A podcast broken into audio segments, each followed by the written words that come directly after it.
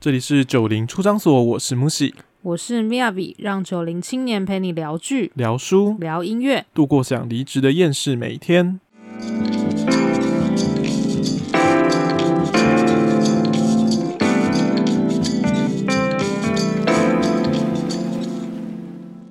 今天呢，要开始我们的新集数，对。那新的单元，对，这次是新的单元。我们上次之前的是日不读书，已经在上次的最终日结束了之后呢，我们今天要回归我们的老本行，还是继续的来聊电影跟剧集。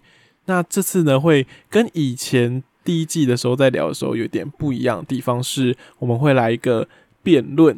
我们呢，就是因为每一出剧里面主角都会很多选择嘛。那这些选择就是有好有坏，也没有说一定绝对的对错。但是呢，剧情会有好坏。对 对，所以我们会觉得说，哎、欸，其实这个地方角色可能可以不这么做选择的话，可能剧情可以有不一样的表现，或是说这个地方其实他这样做也是合理的。这样，那我们两个有时候就会有一些不一样的看法的对峙。我们就是套这个机会。用这个好好的讨论一下，对，好好讨论一下有 bug 的选择。对，那这些有 bug 的选择呢？我们想要用各自表述的方式，好好让我们彼此讲一下我们各自的心情，对不对？就是我们的各自表述我们的 呃理念跟传达我们的核心价值。为什么？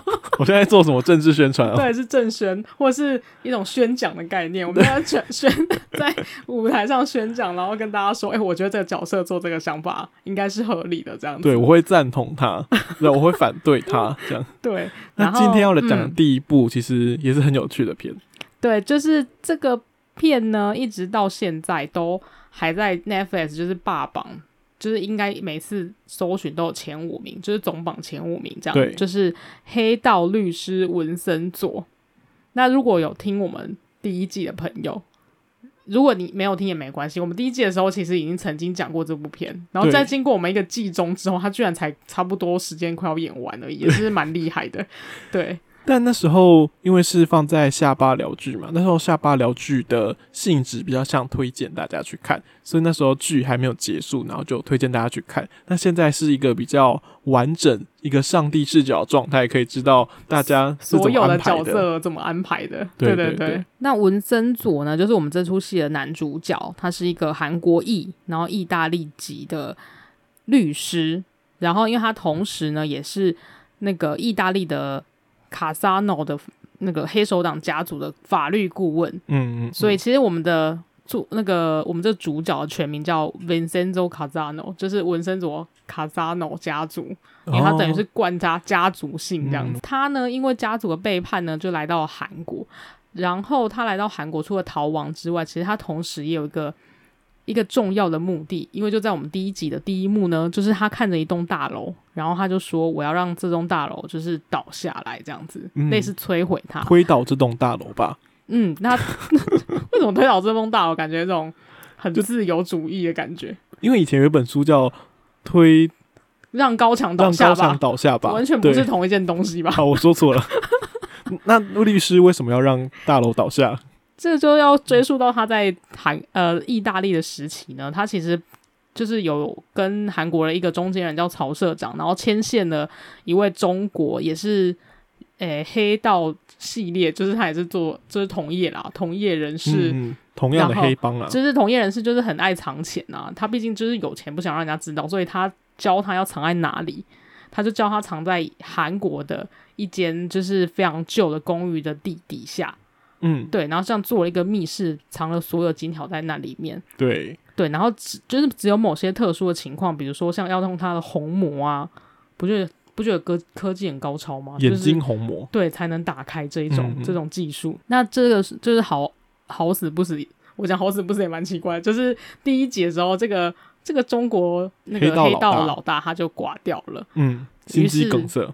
哎，对。我也忘记他死因，这是心肌梗塞。然后文森佐呢，就因为这件事，他来到了韩国，他就同时想要把只有他跟这个曹社长知道知道钱在哪，因为同时，嗯，做这个东西密室的这些人呢，所有的工人跟工程师啊，设计的人啊，被干掉了，所以只有他知道，他就要来把这栋大楼弄倒之后，他要把钱拿走。没错。对，但除了文森佐以外，其实这栋大楼还有另外一位律师叫洪有灿。那他就是在这栋大楼里面呢，专门为这一群住户打官司。那打什么官司呢？就是其实这一栋住宅是另外一个叫做巴别集团的大财团想要购买下来，然后做都市开发的一个案子。嗯，但这个洪有灿律师呢，就是希望替这栋居呃这栋大楼里面的居民打官司，有点像，因为他是比较人权律师的。正义律师，所以他们希望替这群居民呢保留住这一个他们原本居住的地方，所以他就在这个地方有一间事务所，叫做稻草事务所。嗯，很文青的一个事务所名字。对，那这时候其实这个洪有灿律师呢，他有一个女儿，对，而这个女儿呢，非常的背骨，就是 对，因为他这个女儿，她就在我们这个非常邪恶的巴别集团。对手巴别集团底下的一个帮忙巴别集团打手的律师事务所，对，叫做有相里面工作，而且还是里面的第一把交椅。对，而且他就是拥有，就是俗称什么恶魔的舌头，就是他会用各种就是厉害的技巧，让他的官司可以打赢，这样子就跟他爸跟他爸爸价值观显然是就是南辕北辙的一个角色，人权律师一个。舌头律师，舌头律师，这是一个比较走就是利益那个功利主义派的律师。我只要能达到效果，就是要砍死多少人都没有关系，这样、嗯嗯、手段不重要。对，所以就是这些人物当中，就是环绕的这栋楼，就产生了这些故事，这样子。没错，嗯，究竟就是。这个超大超大的集团跟这些居民是可以如何小虾米对抗大金鱼？然后就是这栋大楼底下的黄金，到时候又会被如何揭发？嗯，何去何从？没错，就是我们这整出戏很精彩的地方。对，那我们第一个要来要结束结束节目了吗？欸、没有，先没有，好不好？我们是就是循序渐循序渐进的。OK，那接下来我们要谈谈论到我们第一个要。讨论的主题就是要引，先要先引入一个小角色，这个小角色叫小安。对，这个小安他其实是韩国的国安局里面的一个探员。嗯，那这个探员其实，他为什么重要呢？因为在文森佐一从意大利回到韩国的时候。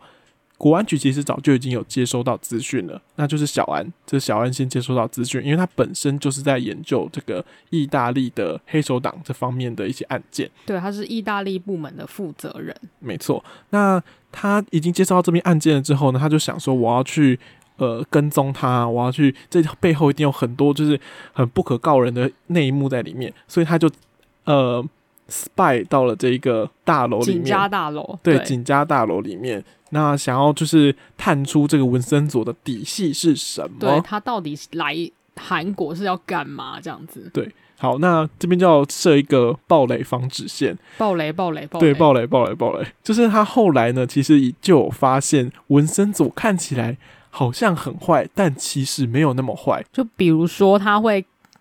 呃，偷偷的观察他，然后比如说他有看到文森佐，就是针对就是小区，诶、欸，也是那间大楼里面的有一个呃，在就是餐饮店的哦，对，餐饮店小吃店的老板娘的儿子，嗯、然后那儿子就是很在那边中二耍坏这样子，然后他就会去教训他，然后这个安滚。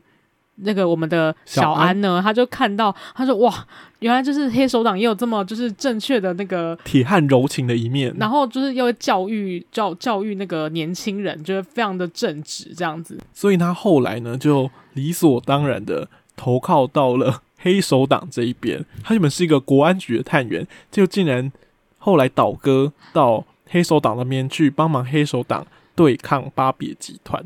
那你对于这个？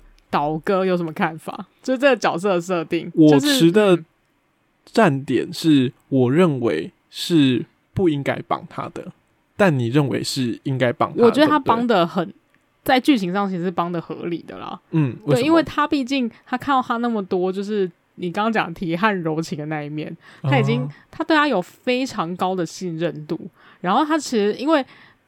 确实是他是国安局的探员嘛，所以他在看到他有一些，比如说文森佐会揍人啊，或是他就是用一些比较像炸炸死的方法在对抗那些就是巴别集团的小手段的时候，嗯，他其实都不会真的去谴责他的做法，嗯，然后呃，其实我觉得比较有一个合理的情况是，其实最一开始对小安的设定，如果你有记得那个桥段的话，其实那个意大利部门只有他一个人，而且其实他对那个黑手党除了觉得很危险之外，他也其实有点憧憬，哦、他就会说觉得很帅，哦、对，是 mafia，mafia，哎，这是家族的概念，因为那个部门只有他一个人，你知道？我觉得他就是没有没有那个案件，觉得很寂寞，他是一种小朋友看到就是很厉害的帮派大哥哥的感觉。类似，然后就想说，哇，这是真实出现，然后又想说，他感觉又不是坏人，他都一直在做一些帮忙的这个这整栋楼的事，因为他后来潜入的时候是他去做一个那个餐厅，意大利餐厅的助手嘛，嗯，对，然后他就想说，哇，这个人到这边来就是计划性，都是跟那个这栋大楼就是整个帮，就是帮助这些人有关系，嗯，所以我就觉得他帮的是合理的，虽然他本来就是一个比较搞笑的角色。对，所以他帮他，然后还一直误会他其实是好人。其实文森佐也不算坏人，哦，只是说他的那个选择比较极端，嗯，然后他就会帮他。我觉得这是合理的。所以你以绿叶的角色来讲，他是帮的合理的。对，他是帮的合理的而且他本来就是有点迷恋那个文森佐，他本来后来就是他那个粉丝团的。哦，但我是觉得不要帮。我几个理由就是，比如说第一个，他是国安局的人员嘛，他有一点。道德操守好不好？我记得不是应该进国安局之前，他应该要念一些什么誓约啊、誓言啊，什么我要奉献，对啊，我要那个把我生命奉献国家啊，什么之类的，就是为出生入死在所不惜啊，这些东西 应该有念过吧？不可以违那么轻松就违背，好像为了自己的一些偶像崇拜，然后就背弃了这些基本的 OK 原则，好吗？道德职业操守有没有？然后第二件事情是。那时候我们要再爆一点小雷。那时候，呃，小安已经知道了这栋大楼底下有藏钱，有藏这些金块。哦，对，他是跟那些居民差不多时间知道这件事情的。对，但为什么他已经知道钱的事情了，还执迷不悟，认为就是文森佐还是一个那么好的形象？因为他已经知道他其实就是为了要来弄这些钱的啊，怎么会还会觉得说就是？他那些行为可能是为了钱。要是我啦，我是小安，即便有那些偶像崇拜，我还是会觉得他就是为了要来弄这些钱，所以才会做出这些好像很假惺惺的作为，一切都可能是假的，所以我就会背弃之前的偶像崇拜。好，那我现在可以做一个小反驳吗？嗯，就是我我若没记错的话，他除了跟他讲钱的事情，他到后期啊，他还有跟他说，就是那个这里是暴雷暴雷暴雷，就是有一个断头台档案。对，因为他后来唯一，其实文森佐后来也非常的相信他，因为他唯一有讲这这些闲杂人等当中，唯一有告诉他那个断头台档案就是掉在那个呃在哪里的，就是他实际上位置在哪里的，只有安滚，然后还请他帮忙。其实我觉得是这种互相信任，哦，就是到最后他们已经互相信任这个概念。Okay. 好，那我要在讲我的论点之前，我要先来解释一下什么是断头台档案啊。对，我刚刚没有说的。对，可能如果你没有想要就是实际追完这整部片的话，我可以跟你解释一下。但如果你已经看完，可能已经知道断头台档案是什么了。那断头台档案简单来说，就是一个握有全韩国上下每一个政治政要人物的呃背后丑闻跟把柄的。档案集合，对，就是如果拿出了那个档案之后，他们就会通通上断头台的意思。没错，对，他们就抓在，这个东西其实原本是在国安局那边的，只是因为意外的情况下被流了出去，这样子。所以其实小安这边是希望要把。这个东西拿回去给国安局的，嗯，让他们可以继续办这些事情。对，以他立场来讲，他应该是要做这件事情的。最后回到我第一个论点，就是他应该维持他的道德操，就是职业道德操守。哦、怎么后来跑去帮？他一直没有坚持住这件事情，你知道吗？然后一直让他自己的私欲超过他的职业操守道德，因为他粉丝心大过于他的那个。大过于他的职业道德。OK，好，那接下来还要谈到另外一个，就是他是因为他的一些以暴制暴的方式，觉得哇好酷很帅，就是被这样激动到了这样子感觉。但这件事情不太好，因为他可能助长歪风，就是可能之后那么正直，就是会有一些 就是可能韩国一些路边的混混啊，他们也想要这边自主什么，就是保安保安队啊什么之类，要什么要出来维护社会正义这种感觉，也是希望有以暴制暴的方式吗？像夜魔侠这样子，就是一般一个律师，然后突然跑去就是打击邪恶这样。对啊，就是这又牵扯到，比如说像蝙蝠侠在探讨的议题，好深入。对，那他可能就是会助长一些。一些一些人会假借说，哦，他是呃黑律律师文森佐的什么叉叉叉好朋友，或是他假扮成文森佐的样子，也可能有人没看文森佐，模仿犯就对了，对对对，但他其实是做一些很不太正义、以自己的私利的事情，嗯，所以小安可能会促成这样子的歪风。还有另外一点是，我觉得他可以，他其实可以循着一个一个已经被规划出来的模式。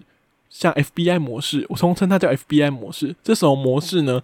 因为像国外 FBI 会有像《神鬼交锋》这样的电影，他大家如果记得《神鬼交锋》的话，那时候是汤姆汉克，嗯，他要追呃里奥纳多，那因因为里奥纳多就是一个很厉害的诈欺犯嘛，对，所以他就把里奥纳多抓，后来抓回去他们自己 FBI 里面当一个很重要的顾问，顾问没错。就是罪犯的顾问，那问他说：“哎、欸，怎么样的人会做什么样的选择？对，然后那个假钞怎么辨认出来是真的还是假的？支票怎么辨认出真的还是假的？这一哦这一种模式，你的意思是说他应该要就是笼把那个笼络纹身佐，然后让他去当黑暗黑顾问这样子？对，他就是所有关于一切意大利黑手党的事情的顾问都要可以问。”就是透过一个文森佐这样子，其实是有一定分量的人出来讲话，就会知道说哦，其实应该是怎样怎样怎样，就是知道他们黑道的处事模式是如何，也可以这样借此笼络一个意大利的黑手党，还可以扩充他们本身国安局的实力，然后他就可以晋升高位。你看这样是很聪明？虽然他后来还是晋升高位啊，哦，在就是结呃整个故事的最后面，对，因为我觉得晋升高位的最主要是拿到断头台档案。哦，对啊，对，其实好像那那是一个方式啊。哦，好，对对对，可是我们我们的这个 FBI 模式收买之后，也可以拿到 FBI 档案，哎，不是 FBI 档案，那个断头台档案。横竖就是你觉得小安应该就是。操控主场，他不应该被那个主场操控。对对对，他不应该就是让自己的那 整个整个专业就跑去那个帮纹身佐，就好像纹身佐才是真的专业。对，被爱冲昏了头，然后迷失了眼睛。你说，他爱纹身佐吗？对，对，对，对，我觉得所有人都爱他。他已经丧心病狂了。OK，他放弃了他的职业操守道德，这不太好。这个我我忽然有点被说服，最主要的一个问题点是因为我我记得他们有一次全体都穿上黑制服的时候，只有安滚的助记是什么文森佐粉丝团团长，他明明就是一个、哦、他明明就是一个那个国安局要员，然后结果他最后变成一个对啊文森佐粉丝团国安局的重要人物，结果现在一扁，变变成一个为爱，然后变成一个意大利黑手党的附属品。什么东西？什么鬼？怎么可以这样？对不对？他一定是被爱冲昏了头，已经迷失自己了。然后他其实现在没有再做出理智的选择，他做出了一系列就是认知偏误的选择，因为他放弃思考。对，他放弃思考了。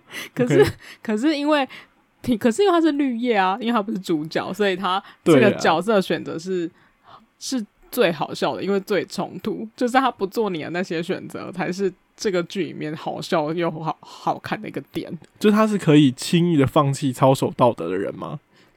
但他如果他，他如果轻易放弃了，最才好笑啊！他轻易放弃的部分是这个喜感之一啊。对啊，没没错。好，我们可能要进入第二个讨论环节，不然这个小安会占据我们整集的内容。结果以为小安才是主角。那我们接下来要谈到这一段呢，也是大暴雷啦。那就是说，我们刚才讲到这个邪恶的巴别集团里面有两个主子，嗯，一个是名义上的主子，一个是实质上的主子。对，那这个名义上的主子叫张汉书，嗯，那实质上的主子叫张汉硕。对，汉书是弟弟，汉硕是哥哥。那这个哥哥呢，其实从小就一直长期欺压着这个弟弟，暴力相向了，拳打脚踢，然后不断的控制着他，连到了现在可能已经二三十岁了，他在。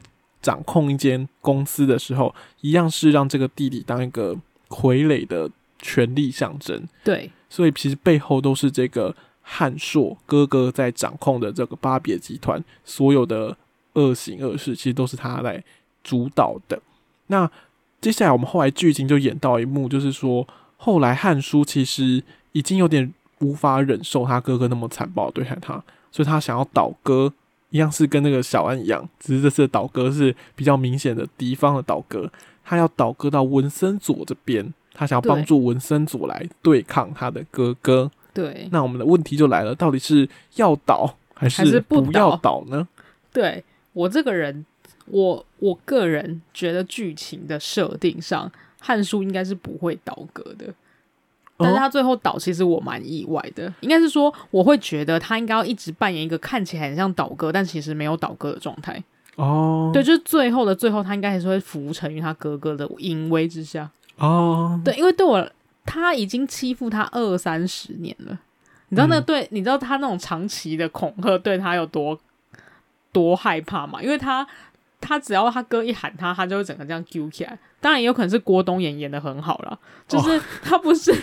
哦演员演技的问题，对，因为他哥哥的设定是那种超级超超级像野兽个性的人，就是很像他很直觉，嗯、然后他虽然不是到特，我其实最后期不是他不觉得他特别聪明，但是他非常野兽派，跟他的原本的职业一样，不是野兽派。玉泽演这个角色了，他就是很直觉，然后他不是中学的时候也杀掉人，然后是靠爸爸摆平的吗？对对对。对，所以他其实事实上是一个蛮可怕的家伙。嗯。然后他一天到晚就威胁汉叔说：“我要杀掉你，我要杀掉你。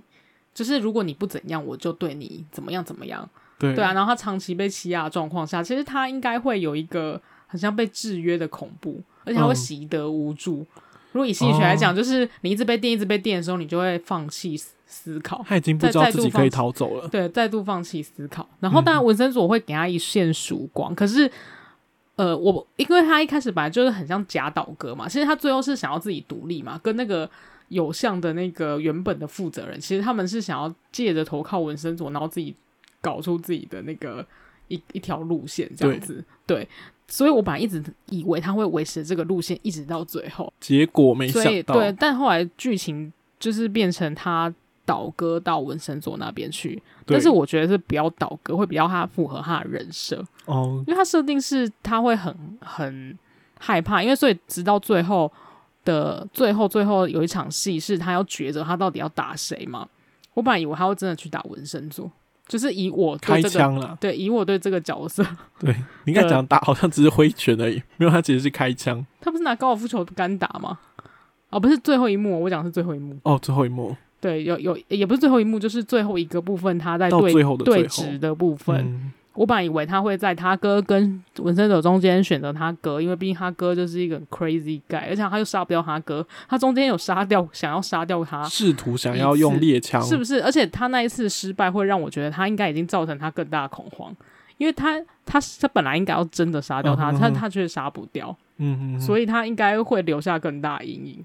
对、嗯，可是我反而是觉得，因为你的重点好像比较放在他对他哥的恐惧，可是我对这个角色的观察是会放在他有知觉以及有觉醒到他自己很笨这件事情，他知道自己 很智商很低，有吗？在哪个部分？就是他终于知道他自己智商很低，斗不过哥哥，一定要寻求外人的帮忙。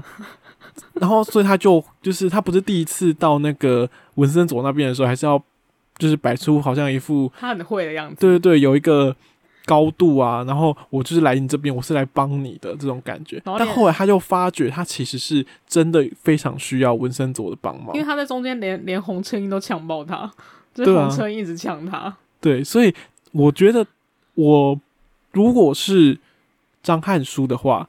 其实也跟剧情上面的很像，就会是整个人直接倒过去，因为可能连公司的位置都不要。当然后面他剧情里面是有写说，他还是希望文森佐可以帮助他，让他可以回到他原本公司的位置嘛。然后因为他虽然很笨，可是他要努力在学习，然后文森佐也在帮他学习，就拿一些题目考他之类的。然后因为他我知道，因为剧情的最后是他让他文森佐变有种他他他哥哥的感觉，就是他。找到，你看他是有练胸癖的人，你知道吗？就是他需要哥哥，是不是？他需要一个 guide，他需要一个引导的人。对啊，所以我才讲说，他知道自己笨，才会觉得他需要一个哥哥。哦、他对于一个。呃，有形象的人，比如说这种对哥哥偶像形象、偶像形象的崇拜，就像小安一样，又又出现了。对，为什么大家都崇拜文森佐？他对一个英雄崇拜，他是需要这样子的人的。他可能心灵脆弱，他受到他哥哥的打击太大，所以他需要一个崇拜的对象。他有一个崇拜的对象，但要直接倒过去啊！如果还要倒不倒的，他最后会被他哥哥。压死以外，他可能还没有办法得到他那个真正英雄的救赎。就是他可能那个英雄还不会跟他说：“你做的很棒，我觉得你做的很好了。”他连这一点点的救赎都不会得到，就要被他哥哥压死了。怎么可以这样子？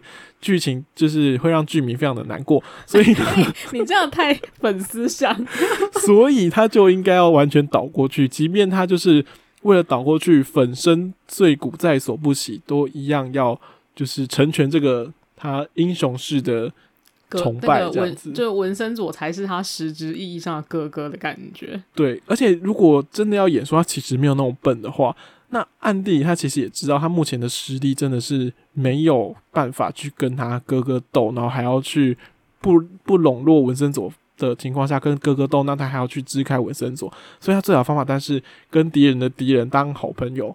那等到他把他哥哥打倒之后，他可能还有机会回去。名正言顺当巴别的领导人，反过来想，他其实还是有一点聪明啦，就还是有一点心机在里面。我觉得那个是说野生动物的 sense，就是他知道要求生意志，谁比较强，他是 就是去抢的那一边之后比较容易活下来。嗯哼，哼，对，好吧，这样也可以解释啊，就是要给他一个反转啊。对，对，虽然我还个人还是觉得他不倒，反而就他如果真的不倒的话。这出就是会有一点悲剧，就是了。对，他就变成一个悲剧人物，哎，对，他真的会非常悲惨。但不行，因为文森佐其实还是一部喜剧。没错，他就是一部喜剧。他把张翰书，他把张翰书弄得太悲剧的话，整个情绪就会太倒进去了，太下深陷进去，然后就会拉不起来，这样不太好。所以就是他每一集都有一个喜喜剧的 punch，其实是这个戏里面非常重要的一个。桥段。对对，张翰书也就是他是承担了很重要的一部分，喜剧的部分。对，所以我是觉得他还是倒过去有比较多看点可以看啊。好，我也是有点被说服了，是可以的，这个这个桥段是可以，但是最主要呢，我们还是会回归到这整出戏呢，就是他整个处理巴别集团的，或是景家大厦各种疑疑难杂症的手法，都是比较走向那个。主题来说，就是黑道律师这个以恶制恶的这个部分。嗯，对，整个主轴其实都是在讲这个，不管他中间就是演了什么。对对，一直不脱离这个以恶制恶的核心呐、啊嗯嗯。对，然后我呢，当然就是正方代表，因为就是觉得这个以恶制恶才能处理掉某一些人。我是觉得是好，呃，也不是说好，但它是一个方法，它是一个可以解决，就是某一些像。呃，张翰硕 and 他的崔编，就是崔律师这种丧心病狂，这这些疯狂人物的，对啊，他们两个，然后他们两个还非常到最后就是死不认错，对啦。的这一种类型的人，嗯、对，毕竟我觉得他们两个死法就是非常优秀。嗯，诶、欸，优秀者我我只我是死法的优秀是这 是个什么形容呢？听起来很变态，但是因为最后应该是说，我觉得不知道是因为导演是女生吧，还是他其实让他们两个死法有点艺术感，嗯、就是要是赋予了一些其他的意义、寓意跟意义在里面。对对，就是有一种很麻，我不知道我们可能对马菲亚有一个。非常既定的印象吧，比如说他们杀死人是有一些特殊意义的，然后有有因为一些特殊特殊目的，我才去杀死某一些人，就是就是家族感比较重，他可能是背叛的家族啊，对，或者是你就是伤害我家族成员之类的，对对。然后其实我觉得最有趣的是那个崔变死死法啦，嗯、崔变就是很爱跳那个什么奇妙的舞嘛，对，就是他从第一集就跳到让他跳到最后一集，对，对对，死掉之前还在跳，对，但是有点变态，就是。对啊。因为烧烧死人感觉蛮痛的，对，就是一个蛮可怕的。但是我觉得，因为以恶制恶，它其实是在某一些事情上是会有效的啦。当然，我们这种司法正义虽然不是非常的合乎法律，我只是就纯粹讨论这个议题的话，我觉得因为有些有一些人感觉就是要这样子去做，才能铲除掉就是。社会上一些必要的恶流，对，感觉然后我们这种普通人、肤浅人类就会觉得大快人心这样子，嗯，对，这是一种硬爆理论啊，你知道，就是我们在处罚犯人的时候的概念，嗯，嗯，但我这边就是觉得应该是要依法治恶，那有几个论点呢？就是说，我你你你我我我讲的论点都非常的含糊，都讲很很详细耶，为什么要这样子啊？你比较动之以情。啊，对对，我是说之以理的部分。我是用不用不用前额叶思考的人，然后前额叶是理性的代表。你不要把我抹黑成就是好像讲很恐怖的话。我是要讲说，就是以恶制的话，可能会养出自己控制不了的恶。就是因为你今天，当然文森佐看起来人很好嘛，但谁殊不知哪天文森佐可能也会为了一个更大的，就是。不一定是很糟的私利，可能是红车鹰的事情。可能今天有人对某红车鹰做了什么很恐怖的事情，可是他可能要以丧失呃更多人性命或损失更多人利益的方式去拯救红车鹰的话，嗯，那可能就不会是一个就是好的结果。结果对。那还有另外一个就是，我觉得他可能应该要被修正的是，会需要用到以恶制恶的那个法律。就是因为那表那个法律不适用了，定的很烂，对，定很烂，或是有漏洞，被那些呃我们要被治的那个恶就一直抓所利用的，对，对，所以我们才会需要用到法外的方法去控制它、解决它，去把它抓起来。嗯，对。那还有另外一点就是，它有点急救章，它可能治标不治本。今天可以抓得了巴别，那明天可能会有一个三别、四别、五别，然后。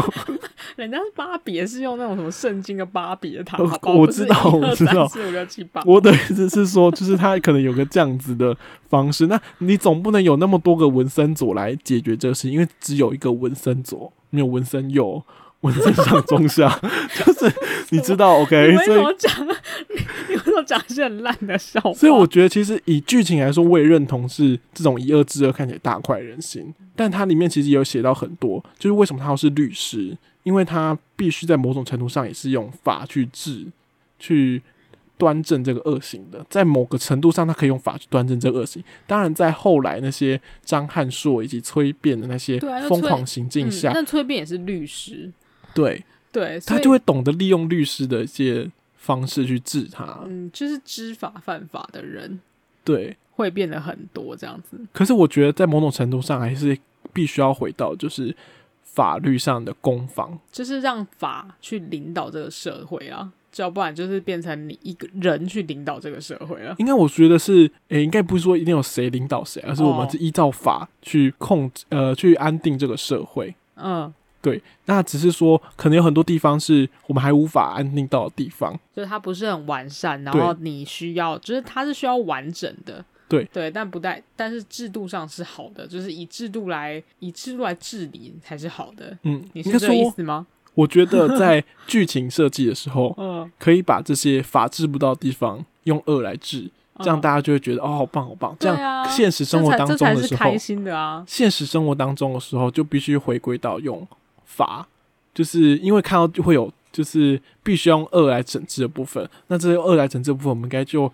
在现实生活中改以法来惩治它，嗯，你懂我意思吗？就是用看到就是剧情，然后去调整我们现实生活当中的事情的这种感觉。因为韩国很多法律跟电影是这样讲的。对，因为像我们在这部剧里面，很明显就会看到，我们也知道了韩国的社会现实，就是政府跟集团的勾结非常的严重，而且盘根错节，然后各有各的。这些肮脏事多到，因为他们跟错就是太多交集了，所以你完全抓不到真的可以抓到的人，因为没有一个人是没有关系的，而且有点通通都很关系，大到不能倒的这种感觉。对，就是腐烂的，就是腐烂就成淤淤泥成积这样的感觉就对了。对，所以我觉得这部戏会好看，也某种程度上是去反映了说某一种现实性情况啦。对，就是人们希望用恶去惩治这个部分。法管不到的地方，那就代表我们现实生活中就必须要用法去整治这个恶。对，我可以理解你的想法，但我还是要想要讲另外一个小小观点是，是因为有些恶并不是你的法律可以就是明明显的规定出来的那种明确规范到的，是不是？对，比如说你对像以霸凌或是精神上的迫害来说，嗯，它并不是一个非常明显的伤害侵入性行为，嗯，那你在制定法律的时候，你可能没有就没有办法去用文字。当然，我们是用大陆法嘛，但不是每个国家一样。就是有一些法律并不是用文字可以描述出来的，就是它应用用规则来定，有点太困难明定。然后像这种东西就会变成是你的法管不到的地方，就是横竖法外之地。你 对，所以我在我才会觉得，诶、欸，以恶制恶某种程度来讲，也是一种解决手段。但是你的恶要恶到多恶，也是一个考量的点呢、啊。就是要看他恶到多恶，我们才想说。怎样的恶才是相对应可以去解决这个恶的？有时候那恶它是一个没有没有到那么恶，就不能 对，就不能用那么相对的恶去解决它。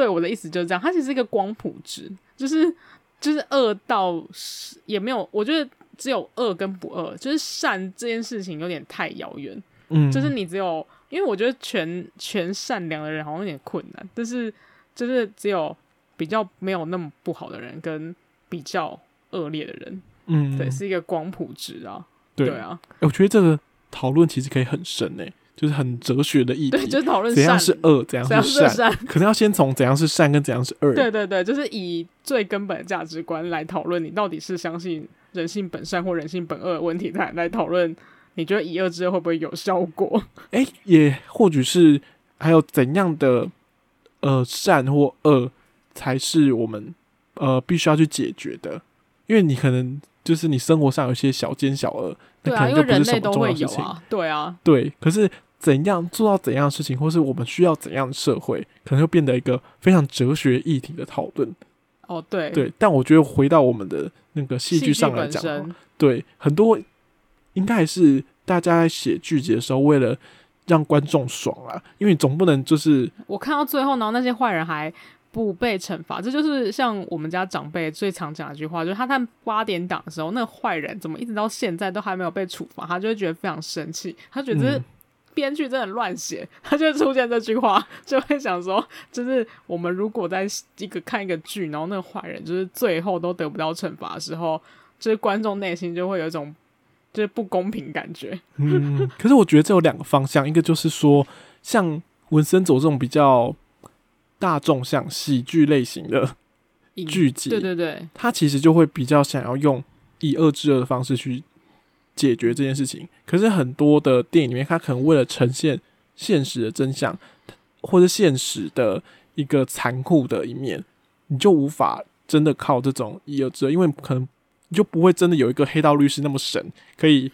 就是那么聪明，然后又又会武打这样子来帮你。对对对，又就是长得又高又帅，穿西装，然后还会打架，就是太困难了。对，对，对，对，所以他就会用以法制恶的方式去呈现，然后去呈现这个法的不法的不足，然后让恶得逞，或是让恶继续留存在这个现社会现实里面。对，它就是会变成是让你去思考比较多的部分啊。嗯，对，就变得没有娱乐项那么多，但娱乐项的话，通常就会以恶制恶。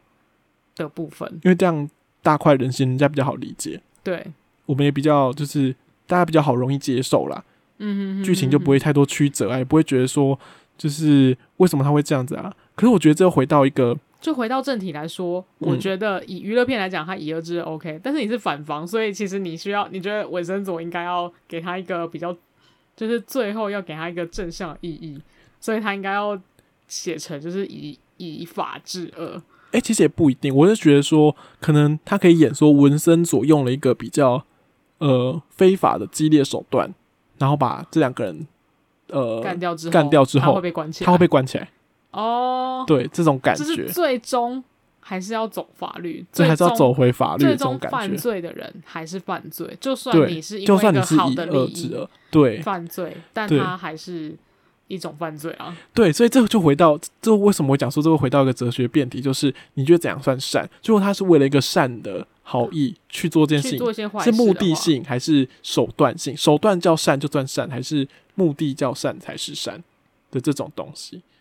对对，没错。就如果回到这个部分来讨论的话，那如果回到刚才剧情的方面的讨论，我就想要加入最近的《火神的眼泪》哦。对，因为像《火神的眼泪》，它其实、哦、对，因为《火神的眼泪》，我们知道到最后有一个超大的雷嘛。对，超大雷，我们这里就不要爆。对，就是可能有某人的或是某些的一些损伤。对，但那些损伤，它在最后两集去呈现说现实的一些无奈跟无力感。对。对，我觉得这方面这方面就会变得是用我刚才讲第二种的方式，就是比较用呈现出现实的残酷面，然后用以法治恶的方式去呈现说我们的法可能有不足，或我们现实上面残酷不足的地方，嗯，就是现实上面会遇到的困境，反而凸显出来啊。对，就是让让，因为《火神眼泪》算是职人剧啊，而且它是比较偏社会写实的剧，它当然就不会。太戏剧化，因为太戏剧化就是会没有办法传递到导演他本来想要讲的东西吧。对，或太狗血这样。对，太狗血就是我们没有想，就是它就会失去它本来的意义啦。因为它好看之处就是它传递出那些真正的悲伤，嗯，就是真正现实的困境跟他们遇到那些东西。太狗血的话，是就变成你之前那时候讨论到的讲的一个美剧哦，对，芝加哥烈焰吗？对，芝加。因为因为我看我刚刚一开始看到《火神的眼泪》的时候，就会想到那个我很久以前看到的那个《Chicago Fire》，就是芝加哥烈焰。嗯，为什么后来没看？就是我后来已经开始，你知道美剧一演的长了，演到最后就会开始出现你家、我家、他家。